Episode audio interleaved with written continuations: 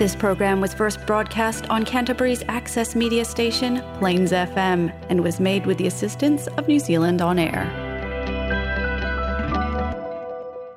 It's now time for French language and culture on Paris s'éveille on Plains FM.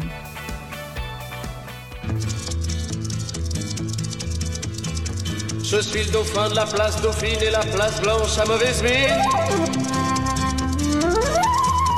Les camions sont pleins de lait, les balayeurs sont pleins de balais. Il est 5 heures, Paris s'éveille. Paris s'éveille. Kia ora, Francophile whanau. Bienvenue sur Paris s'éveille. I'm Antonio Viselli and I co-host this show with Eric Muica every first and third Thursdays of the month. We are sponsored by the Alliance Française of Christchurch here on Plains FM, and we are pleased to be rebroadcast on Taranaki Access Radio and in the Nelson Golden Bay area as well. So special bonsoir to all of you listening to us from up there. As always, please don't hesitate to get in touch with us. If you have any questions, suggestions for future shows, please like and share our Facebook page. We'd love to hear from you. Today's show is quite topical. We are dealing with La guerre en Ukraine, the war in Ukraine. And we are fortunate to be joined by Associate Professor Evgeny Pavlov. Stay tuned for more.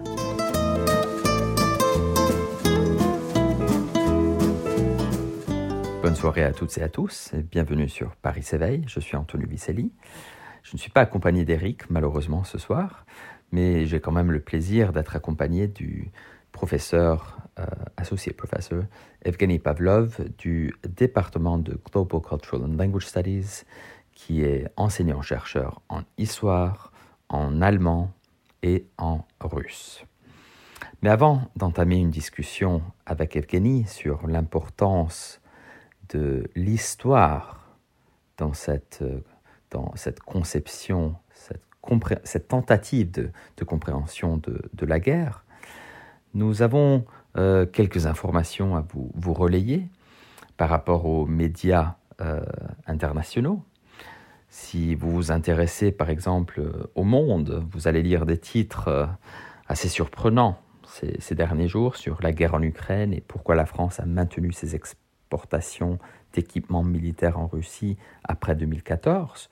Je vous conseille vivement cet article qui parle de, oui, de contrats, disons, antérieurs aux sanctions européennes, donc euh, des contrats euh, légaux, mais dont le matériel est aujourd'hui utilisé en Ukraine euh, dans cette guerre entre la Russie et, et l'Ukraine. Les médias dans le monde entier semblent se tourner vers l'Ukraine et la Russie.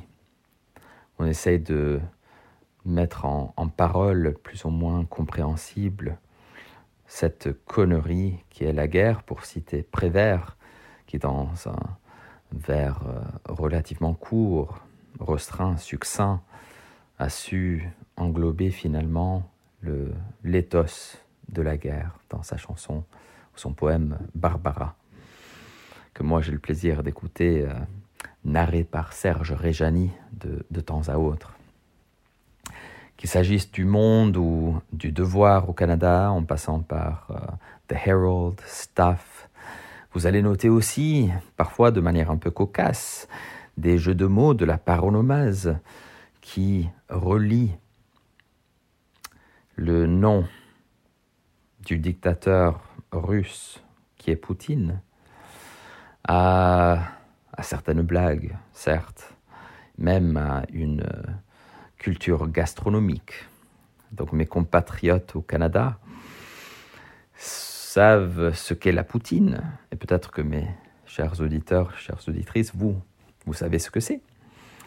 Mais ceux qui ne le sauraient pas, il s'agit euh, de frites avec du fromage euh, dessus, des cheese curds, comme on dit en anglais, et une sauce, une sauce brune, comme on dit au Canada, ou un gravy, qui, euh, qui empile ces frites. Voilà. la délicatesse culinaire québécoise qui existe depuis environ 70 ans. Eh bien, malheureusement, cette poutine qui partage le son, euh, le même son que, le nom de, Poutine, président de, de la Russie, a mené à quelques problèmes de compréhension. Il y a des restaurants au Canada et même en France qui ont cru sage de renommer ce plat euh, euh, frites, fromage, sauce, euh, entre autres, afin de d'éviter ces embrouilles, ces, ces mécompréhensions, malheureusement. Il y a des restaurants, hélas, on voit sur Twitter, sur les réseaux sociaux, qui ont été menacés parce qu'ils semblaient soutenir la cause russe. Eh bien, non. Il s'agit effectivement seulement de partager euh, la culture canadienne, les plats, un plat euh, populaire, la poutine. Bon, on va quitter maintenant ce, ce, côté un petit peu ludique, voire cocasse, et je partage avec vous une chanson que le professeur Evgeny a partagée avec moi. Il s'agit de la chanson de Senknitsa, Soldat, qui a été repris. C'est un groupe donc ukrainien. Vous entendrez des paroles en ukrainien aussi en, russe. La chanson a été reprise. Cette, notion, euh, cette chanson que nous allons écouter maintenant est, est assez pacifiste, mais elle a été euh, refaite il y a environ une semaine avec des paroles beaucoup, beaucoup plus engagées. Je vous laisse découvrir Sanknitsa Soldat et en revenant, nous allons partager quelques paroles avec Evgeny. À très vite.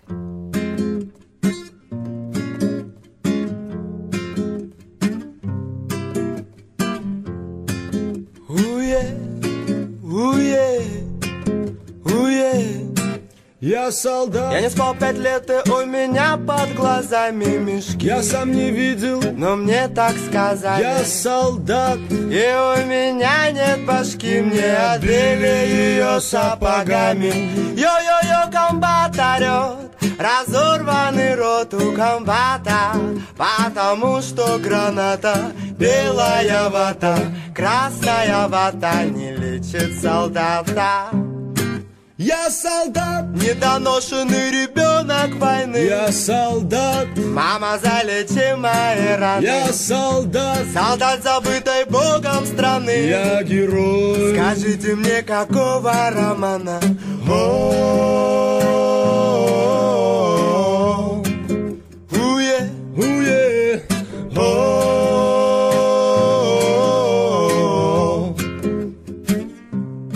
Я солдат. Мне обидно, когда остается один патрон. Только я или он. Последний вагон самогон Нас таких миллион. Во-о-о-о. Я солдат. И я знаю свое дело, мое дело Стрелять, чтобы пуля попала В тело врага. Это рога для тебя, мама, война. Теперь ты довольна я солдат, недоношенный ребенок войны. Я солдат, мама залечи мои раны. Я солдат, солдат забытой богом страны. Я герой. Скажите мне, какого романа? Уе,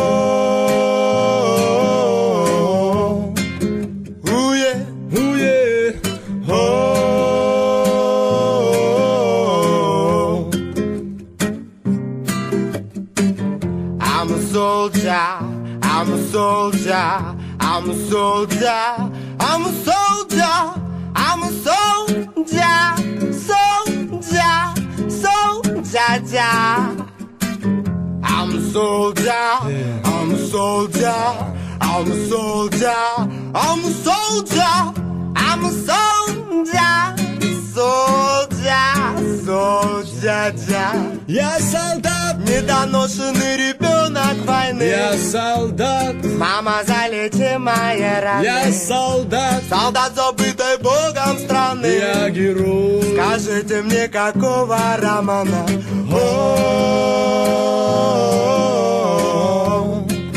Уе, уе,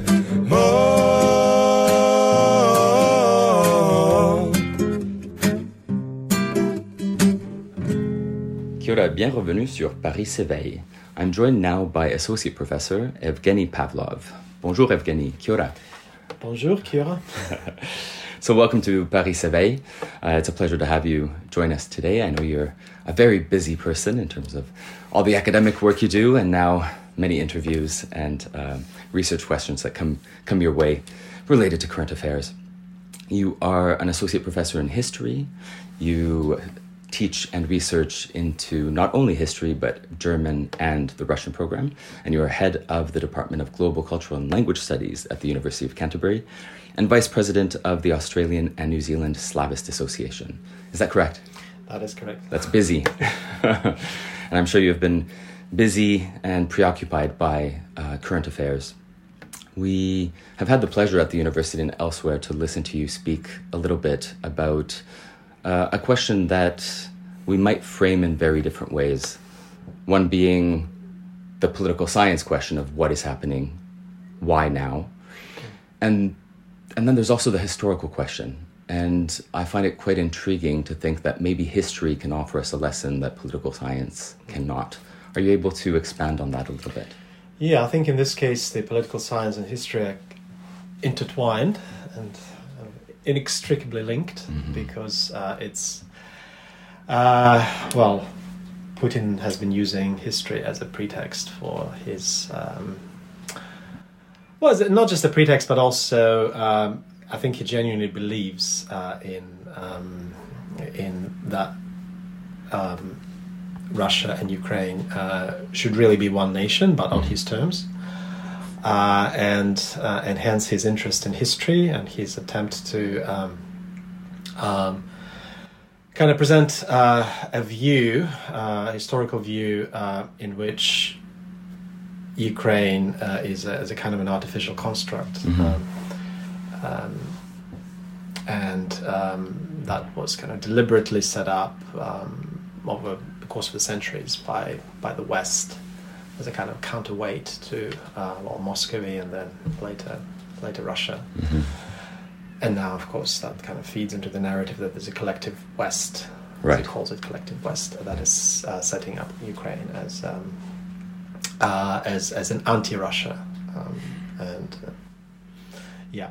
So um, so he's been talking about it. He wrote an article about it um, last year. So in the middle of last year, it was in July last year, and it was called "The Historical Unity of Russians and Ukrainians."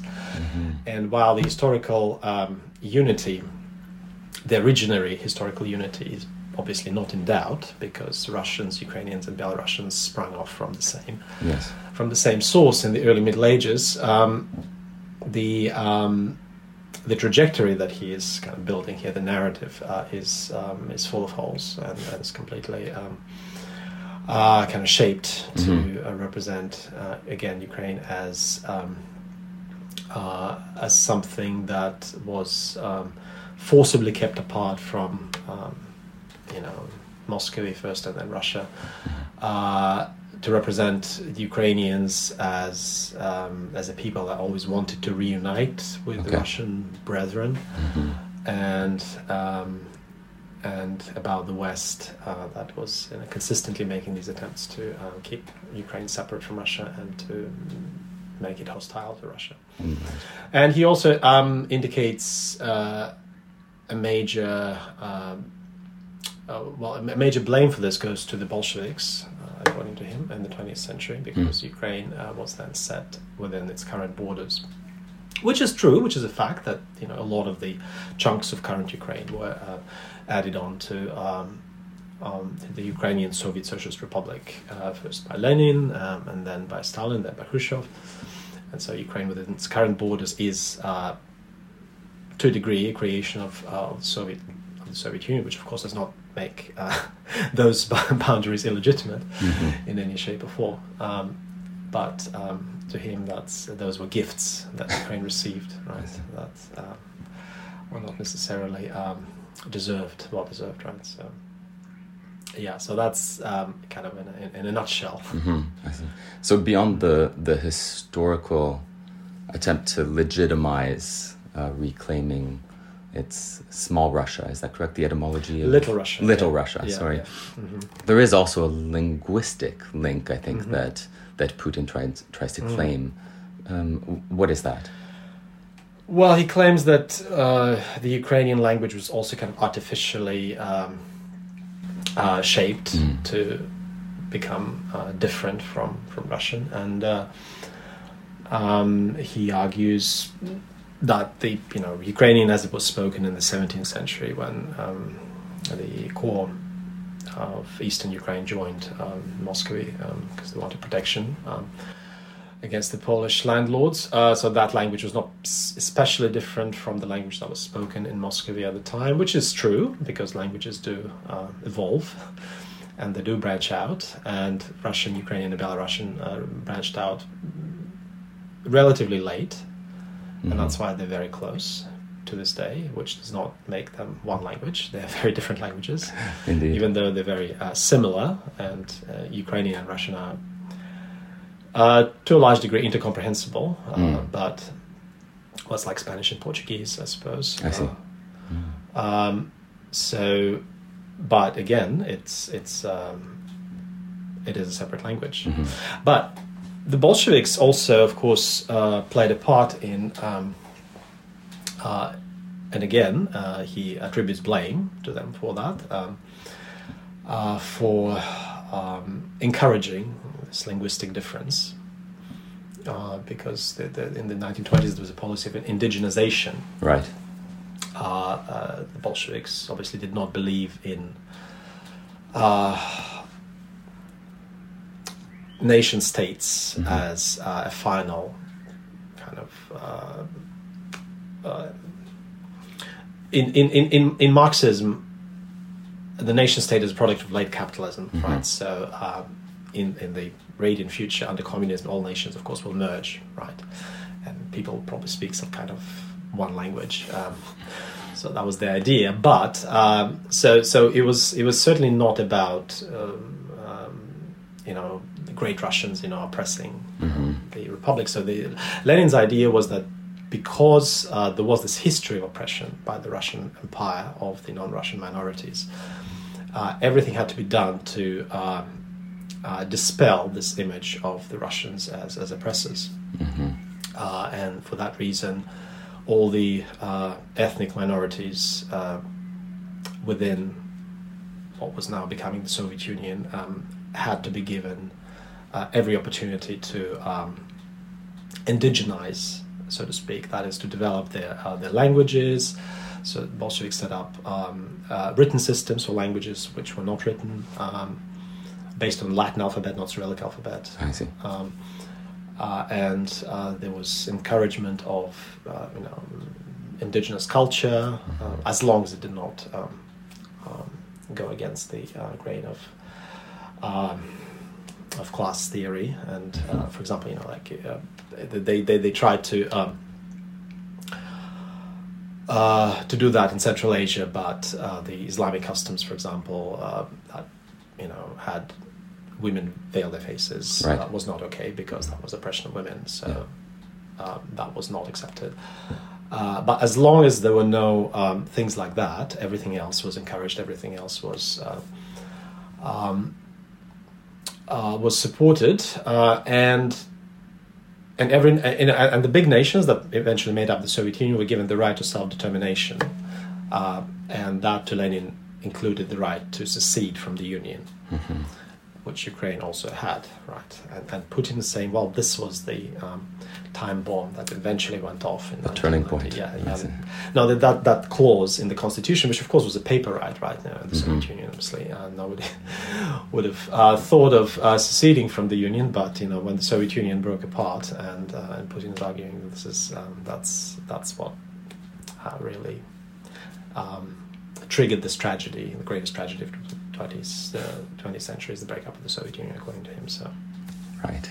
Well, Thanks, Evgeny, especially for such a, a vast uh, history lesson that you've managed to, to condense. Um, returning to the notion of legitimizing a narrative and, and Yeah. speaking even in terms of propaganda, do you have a sense of what mainland Russians are thinking? I mean, we've heard a bit about from some soldiers who enter Ukraine and realize that, that they have been sold lies. More recently, in uh, international media, we read that uh, there has been, for example, the not the photo bombing, but the the, the reporter who is um, kind of there's been this outcry of, of stop the war and uh, a rethink Yeah. the current media that, that we have in Russia. What are your thoughts on this?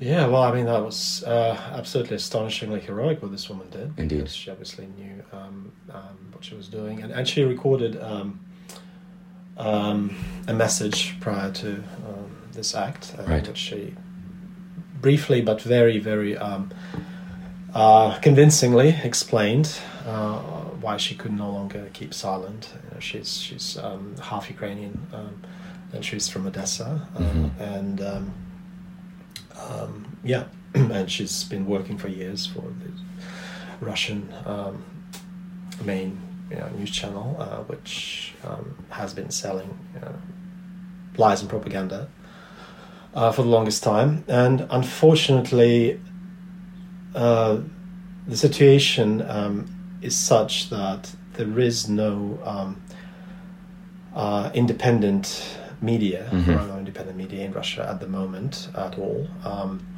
well, there are some news sources on the internet, uh, but uh, the, the the last vestiges of um, independent media have been shut down Mhm. uh, or are being blocked. Uh, if they're on the internet, there's a TV station, um, uh, TV Rain, uh, which was uh, absolutely amazing, incredible journalism. Uh, they broadcast on the internet.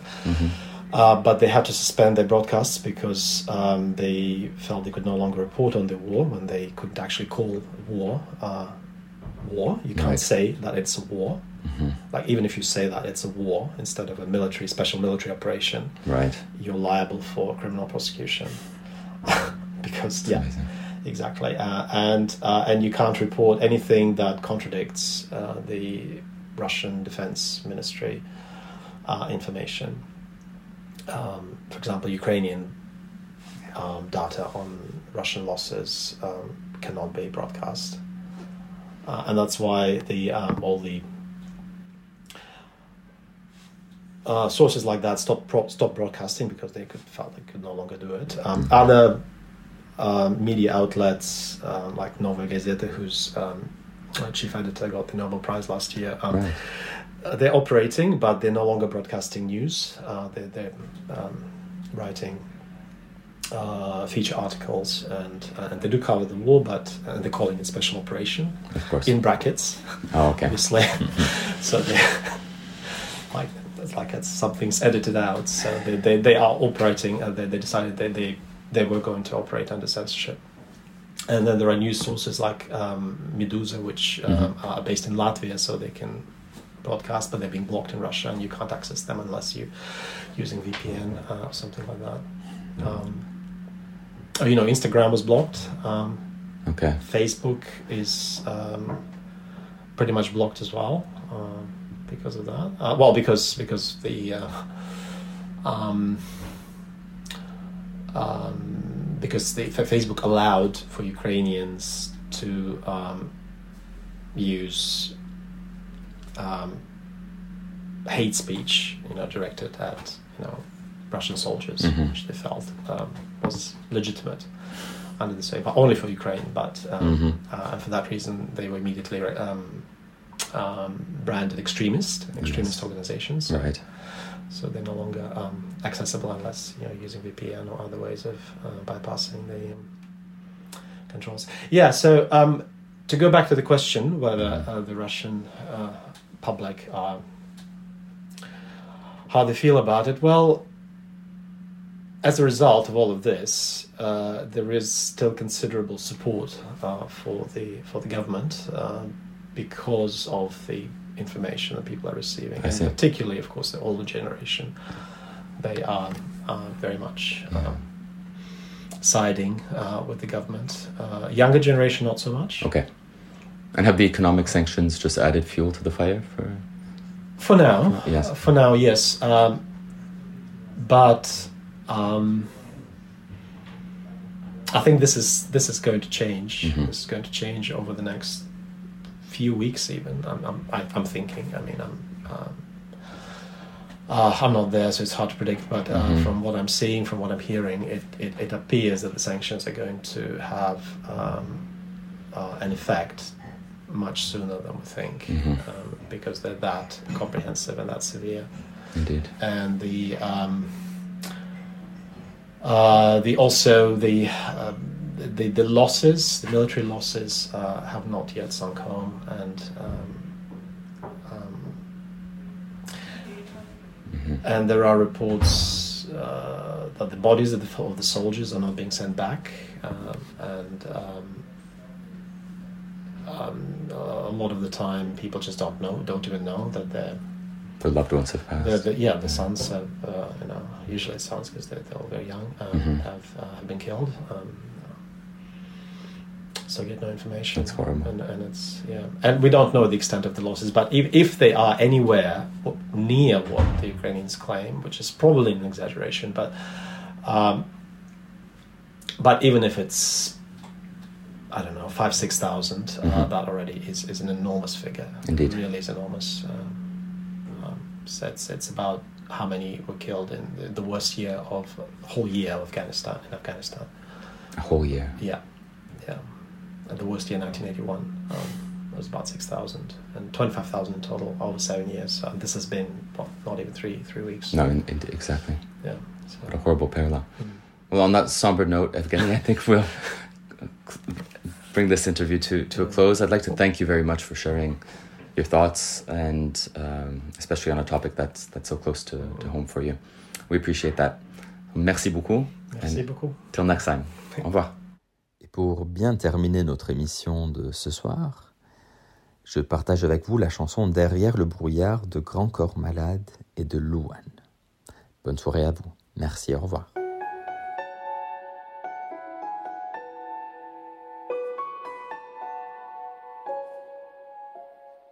Et dans le noir, derrière le brouillard, j'entends ce piano chanter. Chanter l'espoir, l'envie de croire qu'on peut tout réinventer. Alors je joins ma voix encore une fois pour tenir dans l'orage.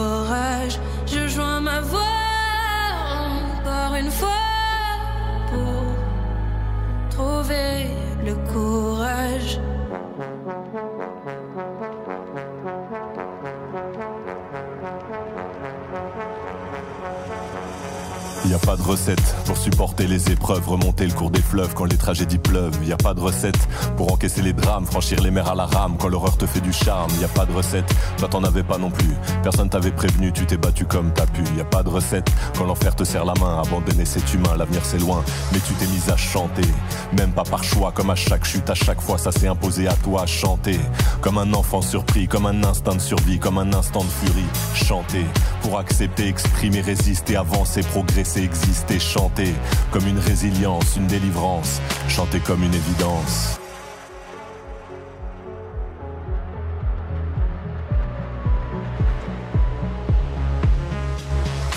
Et dans le noir, derrière le brouillard, j'entends ce piano chanter.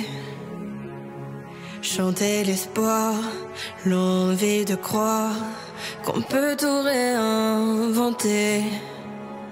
Alors je joins ma voix encore une fois pour tenir dans l'orage. Je joins ma voix encore une fois pour trouver le courage.